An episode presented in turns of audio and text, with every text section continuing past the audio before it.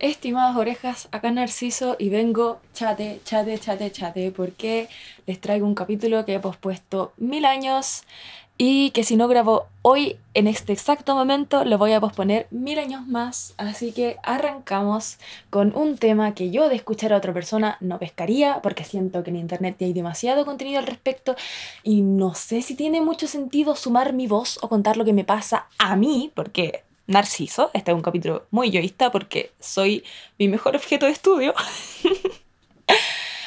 Em, y nada, estoy chate, chate, chate, chate. Pero vengo a soltarlo, vengo a decir ya lo superé y abandonarlo.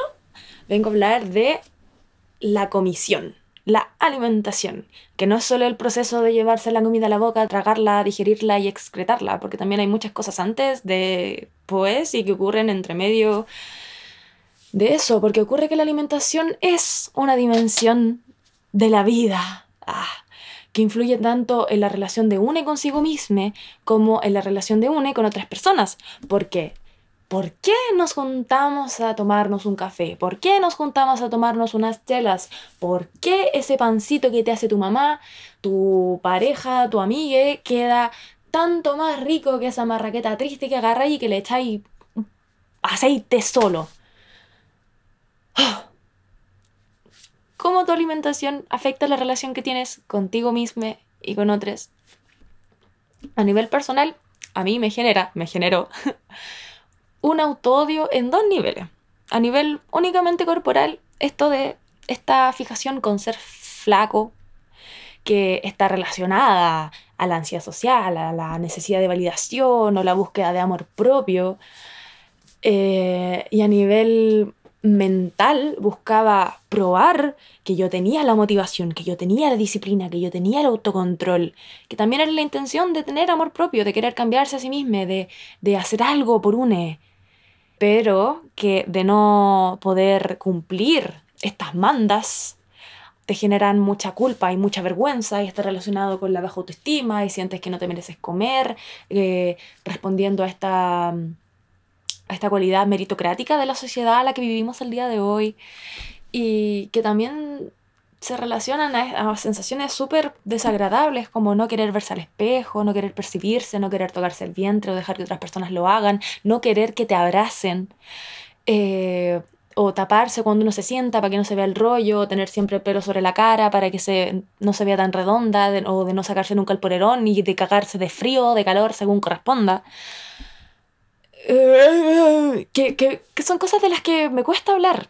Eh, que yo, una parte de mí entiende que son weas, pero no dejan de ser cosas que me han coartado mucho al momento de actuar en mi día a día. Y cómo la alimentación afecta la relación que tengo con otras personas. Porque el comer se da en una, en una situación social ritual, que es de existir con otros, juntarnos a almorzar, juntarnos a tomar once. Eh, lo cual, si es que tienes ansiedad social, puede hacerse mucho más complejo o, tal vez siempre fue complejo y, realmente no dimensionamos qué tan importante es realmente tomarse ese momento de compartir con otra persona. Eh, pero el evadirlo y comer sole puede transmutar en la evasión de lo mismo, de no querer habitar el cuerpo propio. Y cómo esa desensibilización puede afectar el aislamiento de ti contigo mismo, con tu corporalidad, con tu sistema digestivo, generando desconexión con tus señales de hambre o de satisfacción. Eh, no sabes qué quieres comer o no sabes si está bien comerlo. Y es entonces cuando te diriges, eh, prestas tu atención a una dieta que desde afuera te dicta el qué, el cómo y el cuándo comer. Me llama mucho la atención algunas personas que postulan que las dietas eh, con toda su estructura, eh, han tenido tanto éxito porque llenan un vacío espiritual, que se genera una, un tejido social como un culto, donde el hambre propicia un estado liminal, donde hay muchas sensaciones extrañas. Yo recuerdo que en mis ayunos yo me sentía como flotando y no tenía energía para que me importaran algunas cosas y en ese sentido no sabría decir si me ayudó a relajar la vena, pero me ayudó a relajar la vena o me ayudó a tolerar situaciones que de estar en mis cabales, de estar más consciente, me habría sido muy difícil o me habría sido más difícil llevar de lo que ya era. Entonces, cuando empiezo a comer lo que creo que tengo que comer, cuando tengo que comerlo, ¿dónde queda el placer? Para poder conversar estas cosas de manera más eh, exacta, quería comentar mi experiencia con, no uno, no dos, ah, con varios desórdenes alimenticios, voy a decir, hoy llamados TCA, que trastorno de la conducta alimentaria, que parecen ser la regla más que la excepción y que me hace mucho ruido lo normalizado que están en los comentarios que se, que se hacen a la pasada y que a mí me descompensan mucho, pero que no soy capaz de enfrentar en el momento porque, porque alguien dice algo y ya pasó, pero yo sigo pensando en eso y entiendo que la situación social en la que se da el comentario no será el, el lugar más apropiado para generar una conversación seria respecto a cómo nos relacionamos nosotros mismos y la comida y cómo, y cómo esta relación es de mucho estrés y genera más malestar que bienestar. Entonces supongo que es aquí donde decido mover, es aquí donde decido dirigir mi preocupación respecto a cómo mi entorno cercano lleva algunas piedras en la mochila que tal vez podría soltar. Podría ser mejor. Tal vez no, tal vez yo estoy equivocada. Puede ser, es posible. Pero bueno, los desórdenes alimenticios. En orden cronológico.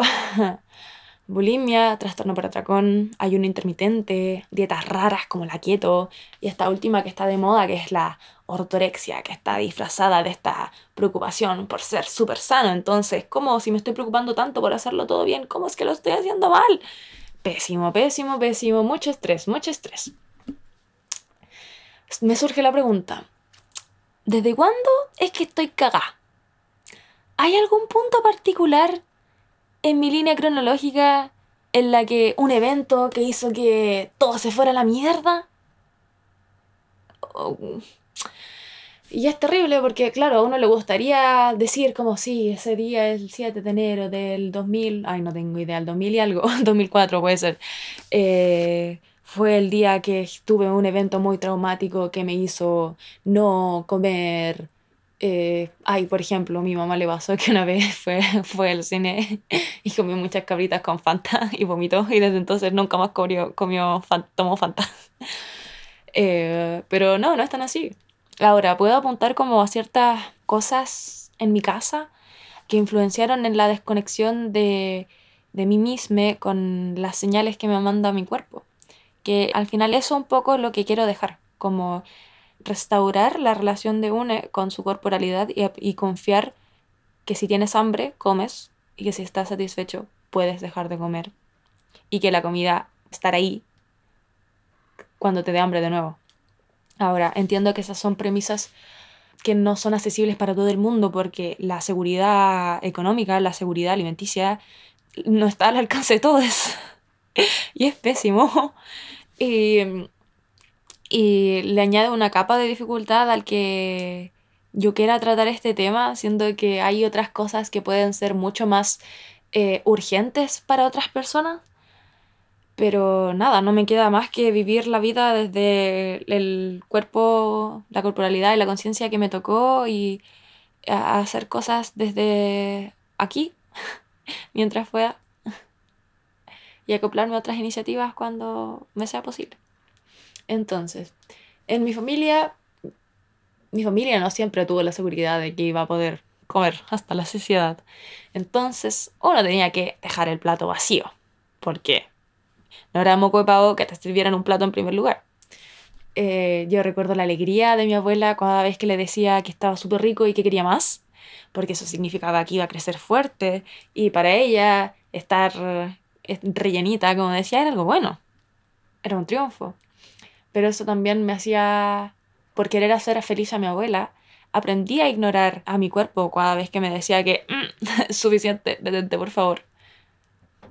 Puedo ver cómo esta inseguridad económica impacta a mi familia cuando empieza a decir cosas como que comer es fácil o difícil es parar. Claro que va a ser difícil parar cuando te repites a ti mismo mientras estás comiendo que este va a ser como el último plato, que, que te va, mañana te va a empezar a portar bien y que no vaya a comer más torta nunca más en tu vida.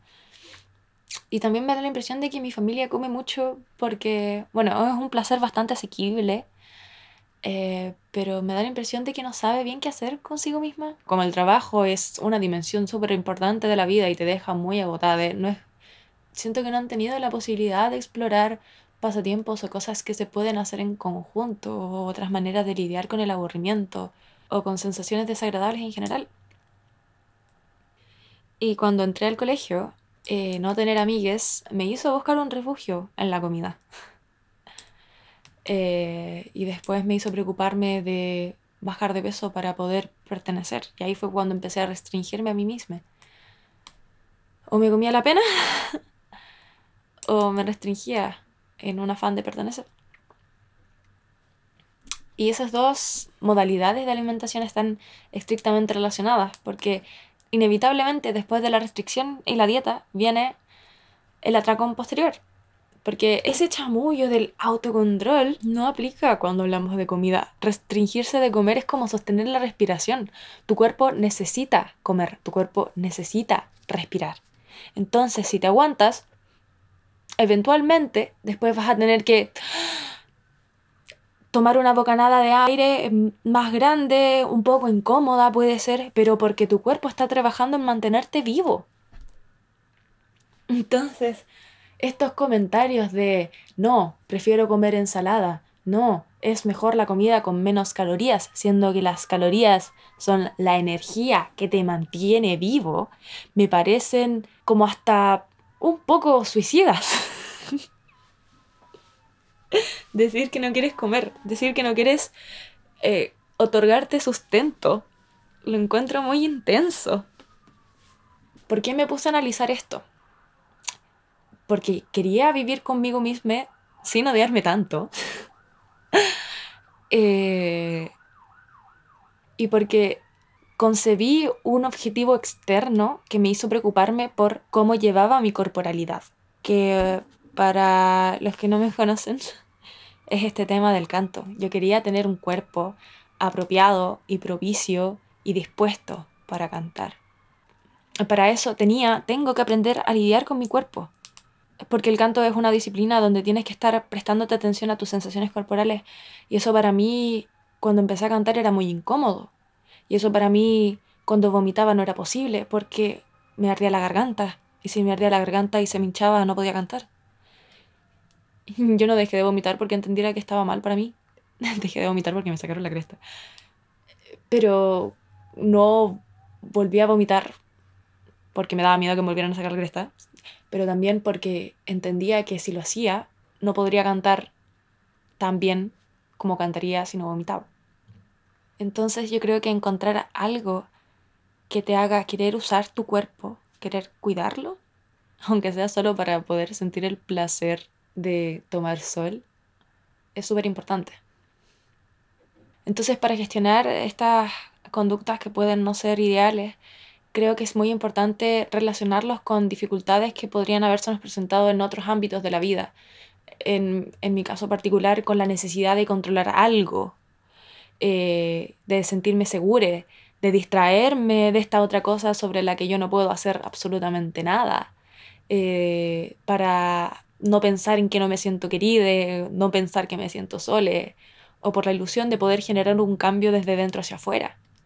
Lo cual a mí me hace mucho sentido dentro de una sociedad donde hay mucho individualismo y sobre y donde es muy difícil ver que tus acciones personales tengan un impacto en la sociedad en la que te desenvuelves. Y donde hay mucha impotencia. Es muy difícil retar las concepciones generales que se tienen en, torno a la comida porque esta conducta de la dieta está inyectada de moralina. Eh, por esto que mencionaba, que hay mucho autocontrol, se relaciona con la disciplina o con la virtud moral de que no, yo decido no comer esto porque yo veo algo mejor y yo quiero estar sano. Y cuando no se logran cumplir estas expectativas se ve como una falla del individuo acompañada de mucha vergüenza y mucha culpa. También las dietas se conciben como un dispositivo de coerción en dentro de este sistema colonial, patriarcal, capitalista. La dieta es un distractor, es una ilusión de control que distrae del movimiento social y que te quita de energía. En mi familia ha sido muy ha sido tabú hablar de estas, de estas cosas como con su nombre. Alguna vez yo pregunté, ¿tengo bulimia? Y a mí me dijeron, no le digas bulimia. Si le tienes bulimia, será real. Y no queremos que sea real. Así que nada. Aún hoy, ahora, hablándote, hablándole a la grabadora, me parece un poco extraño decir bulimia y relacionarla con mi persona. Bueno, en el colegio yo empecé a vomitar con una amiga. Mm, estaba mi amiga y yo y vomitábamos y nos contábamos cuando vomitábamos. Y también comentábamos lo frustradas que estábamos cuando teníamos, nos obligaban a comer y entonces vomitábamos. Y competíamos un poco sobre quién duraba más sin comer. Ella duraba más que yo, porque mi familia me obligaba a comer. Y yo le envidiaba tanto cuando me decía que lo único que había tomado en el día era té, puro té. Pero yo llegaba a la casa y tenía que tomar once. Y cuando el colegio se dio cuenta de que había un problema, eh, hablaron con ella. Bueno, ella también tenía muchos conflictos, problemas familiares. Yo entiendo o puedo creer, entender ahora eh, cómo se relaciona eso con, con esto de vomitar. Pero fue a ella con quien hablaron respecto a esto de vomitar. Porque era ella quien se le notaba que no estaba comiendo bien. Porque era ella la que era más flaca que yo. Resiento mucho haber tenido que sanarlo sola. Y como ya había mencionado, en mi familia no se hablaba de estas cosas. Entonces, solo ahora, solo después, pude buscar el espacio o las palabras para poder hablar de las cosas que me pasaban. Y con eso viene mucho resentimiento de tener que hacerlo ahora, sola, cuando ya estoy bien. Qué difícil. Cuando dejé de vomitar, subí mucho de peso y me seguían dando atracones. Y es muy difícil vivir con la incomodidad del atracón. Entonces, como no confiaba en mí misma, fui probando distintas dietas. La de sin carbohidratos, sin azúcar ni harinas refinadas. Hice varios ayunos, ayuno intermitente, ayuno de tres días. Y solo ahora, viendo hacia atrás, reconozco, además del resentimiento de haber tenido que pasarlo sola, me apena mucho que una cantidad no menor de mi paz mental, de mi energía, de mis intenciones, de mi enfoque, haya estado dirigido en esto. Hubo un punto en el que todas estas restricciones funcionaron. Bueno, también relacionado a esto, empecé a salir a correr, lo cual me trajo mucha euforia. Recomiendo mucho correr.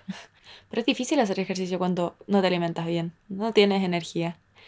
Recuerdo haber salido a correr y haber tenido que devolverme a mi casa a los cinco minutos porque estaba muy mareada, porque tenía asco, porque eh, el corazón me latía muy rápido y lo tenía como en las orejas y era muy extraño y me dio miedo, me dio mucho miedo. Pero eso no quitaba la, alegría de encontrarme en ese cuerpo que yo siempre había querido. Y ahí fue cuando mi familia empezó a preocuparse de mí, porque tenía una menorrea bastante larga también. Y fue cuando fui a hacerme exámenes y fui con un nutricionista buscando una vez más eh, indicadores externos que me dijeran si es que lo que estaba haciendo estaba bien o no estaba bien. Y entonces fue donde la nutricionista me mandó a ganar masa muscular y a comer más, lo cual me dio terror y para lo cual mi sistema digestivo no estaba preparado para nada. Em, entonces fue un periodo de mucho aletargamiento y de mucha desconfianza por un lado, claro, yo confiaba en este profesional que yo me había preocupado mucho de escoger. Tenía mucho miedo de engordar. Pero fue entonces donde más que engordar o no, me preocupaba más mi metabolismo. Engordar pasó a un segundo plano. Como, ok, si quiero estar sano, tal vez voy a tener que engordar. Voy a permitir que mi cuerpo encuentre el porcentaje de grasa en el que se sienta más seguro. Y eso trae mucha incomodidad a nivel psicológico, porque significa que no puedo lograr el cuerpo que yo quería tener. ¿Y por qué quería tener otro cuerpo que no era el mío? Todas estas preocupaciones se fueron llevando a través de la información que iba consumiendo en internet respecto a la alimentación. Conocí en particular a una youtuber que se llamaba Stephanie Buttermore porque hacía estos días de trampa, por así decirlo, donde comía todo lo que se le paraba a la raja. Bueno, era una persona físico-culturista, entonces eh, pasaba mucho tiempo en el gimnasio y se restringía mucho para alcanzar los pesos necesarios para competir y perder toda esa grasa y mantener la, la definición muscular para poder competir. Pero cada cierto tiempo se daba licencia, entonces se comía cajas enteras de donas y unos platos enormes y a mí me impresionaba mucho. Pero ella también estaba preocupada respecto a su hambre porque sentía que tenía hambre todo el tiempo y también tenía problemas con su metabolismo, también mencionaba la menorrea y fue cuando probó esto de comer la hueá que le diera la gana cuando se le diera la gana. Y al principio pasó mucho miedo y subió mucho de peso porque esa hambre parecía no desvanecerse nunca y cada vez iba comiendo más, pero no podía volver a restringirse al otro día. Puede haber un periodo en el que decidas comer solo torta y galletas si es que es eso lo que te restringías, o comer solo arroz si es que eso era lo que te restringías. Pero uno se aburre también. Entonces, pasado un punto, la alimentación se equilibra a sí misma. Y la otra personalidad de internet que fue súper importante en este proceso para mí fue una, eh, ay, no sé cómo se dice, bueno, una nutricionista creo, o nutrióloga, no estoy segura. Se llama Abby Sharp, que fue la que me introdujo a esta nueva manera de concebir la alimentación que se llama alimentación intuitiva.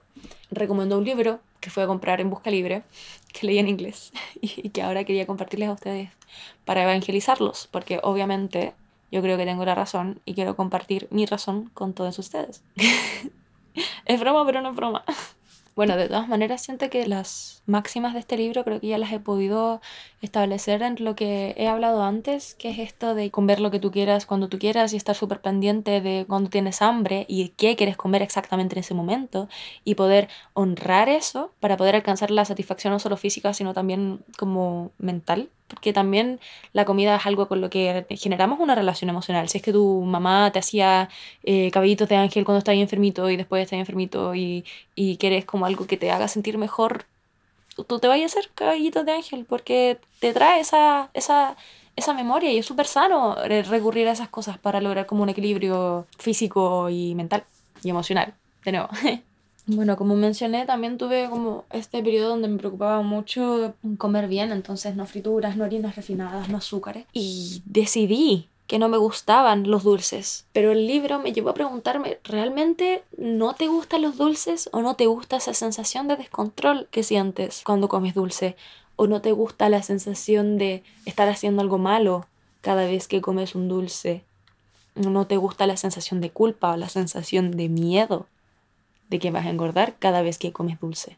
Eh, entonces viví un periodo de mucha como sobreconciencia respecto a lo que me generaba la comida y de mucho cuestionamiento. ¿Me estoy restringiendo todavía, aun cuando dije que ya no lo iba a hacer más?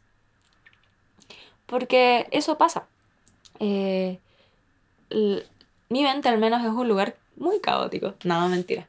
Ya, pero mi mente es un lugar relativamente caótico.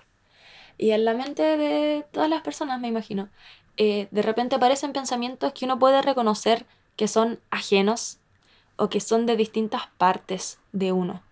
Y hay pensamientos a los que uno puede abordar de distintas maneras. Yo puedo decidir prestar atención a este pensamiento y tomarlo como verdad. Yo puedo decidir cuestionar este pensamiento, puedo preguntarle de dónde viene, puedo preguntarle por qué dice lo que dice. Entonces, esto de tomar estas experiencias, de comer cosas y de ver si te gustan o no, creo que es muy importante vivirlas como un proceso de recolección de información y de tener aquí en tu cabecita tu archivo de experiencias y de memorias. ¿Cómo me hizo sentir esto? ¿Por qué? Mm, quiero comer cierta cantidad de esto. ¿La última vez que comí esta cantidad estaba satisfecha o hubiera querido comer más? Y bueno, hay muchos conceptos que a mí me parecen muy interesantes y de los cuales yo creo que sería muy rico explorar un poco más como la percepción interoceptiva, que no es solamente con esto del hambre o la sed, sino que también tiene que ver con el pulso, con la temperatura corporal, con la sensación de dolor, con las náuseas, que pueden verse muy menguadas al momento de que uno tiene una experiencia traumática y se disocia o, con esto que yo decía como con el nivel de comodidad que uno tiene dentro de uno mismo. El libro también habla acerca de la, del reconocimiento de la emoción como un motor de acción, como una señal, como una pieza de información que uno puede o que uno debe considerar para cubrir las necesidades psicobiológicas. Porque si tengo frío, me abrigo. si siento dolor, me alejo. Eh, también está este concepto de capacidad de respuesta, porque hay muchas personas que pueden ser capaces de sentir hambre, por ejemplo, yo cuando estaba haciendo dieta, pero deciden no confiar, no valorar esas sensaciones corporales. Porque claro, yo tenía hambre, pero no comía pensando, va a pasar. Y claro, eventualmente pasaba, porque mi cuerpo reconocía que no iba a comer, entonces eventualmente dejaba de mandar esa señal o yo adormecía la percepción de esa señal, me autosilenciaba. Y cuando uno no confía en su sensación corporal es cuando empiezan a comer basados en la externalidad, en el plan, en las dietas, en las reglas, que repito, confunden y dañan la relación del cuerpo y la mente. Y esta supresión de pensamientos, de sentimientos o de necesidades también se puede extender muy fácilmente desde otras áreas a la alimentación. Es muy difícil navegar esto, yo creo, también como particularmente hablando de género, afecta muy, muy negativamente la salud mental de las mujeres frente a la inconsistencia que hay entre su necesidad fisiológica con los valores de la sociedad, con este ideal de delgadez. Y es entonces cuando uno come basado en la externalidad, el plan, las dietas, las reglas, que, repito, confunden y dañan la relación con el cuerpo y la mente. Y que también se, se ayudan de herramientas como la pesa, el Fitbit, con los videos de lo que comían un día, del influencer, de los macros, de la caloría o del BMI, que está desmentidísimo. Una y otra vez se dice que está desmentidísimo. todo este tema de los trastornos alimenticios me resta mucho porque no estaba en mis mejores condiciones para enfrentar la vida, porque mi ánimo era muy errático, porque tenía irritabilidad, porque no tenía energía, porque me desintegraba socialmente, lo cual, según los estudios, al menos que, que aboga por los estudios recientes de los que he sabido y por los que no puedo entregar bibliografía inmediatamente, la salud y el bienestar futuros están más relacionados a la integración social que a lo que se come. No es solo lo que se come, sino es como cuándo se come y cómo se come. Y la salud y el bienestar futuros tienen mayor correlación con la variabilidad del peso que con la obesidad en sí. O sea, una persona que siempre ha sido obesa tiene menos problemas a la salud que una persona que sube y baja de peso constantemente. Se ha visto menos cortisol y menos inflamación en estas personas que mantienen un peso estable a lo largo de su vida.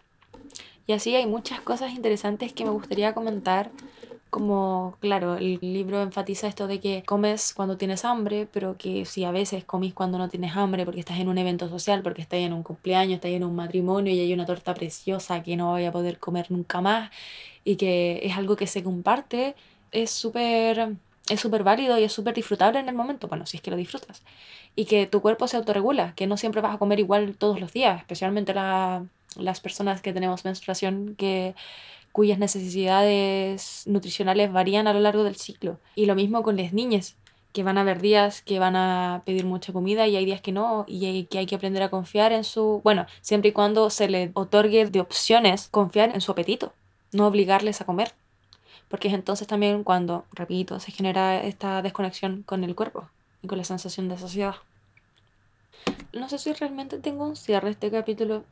Creo que voy a dejarlo así, desordenado. Podría haberme dado el trabajo de estructurar nuevamente esto. Pero creo que es eso. Saludos.